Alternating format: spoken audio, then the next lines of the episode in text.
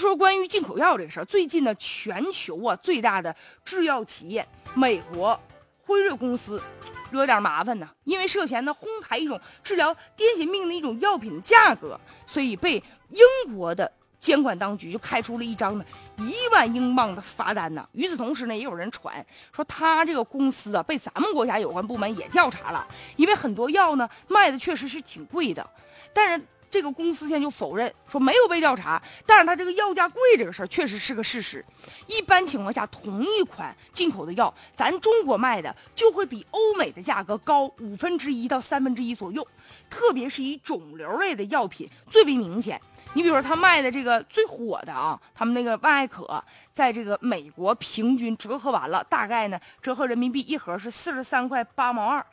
不到咱们国内最低价的一半呢。而且还有另外一种药，最低的价格呢是六十九块钱一盒，但是呢，在美国就卖四点零九元，折合完人民币，你说差一下差十二倍。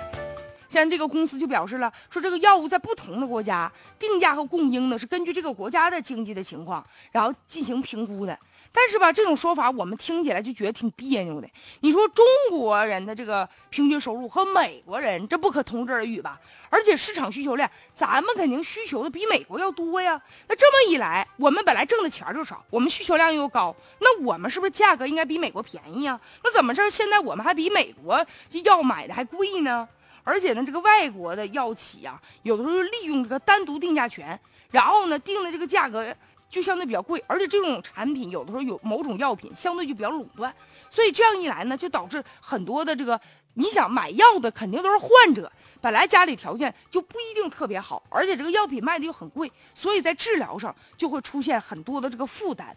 所以现在关于这个进口药品呢，这个价格也需要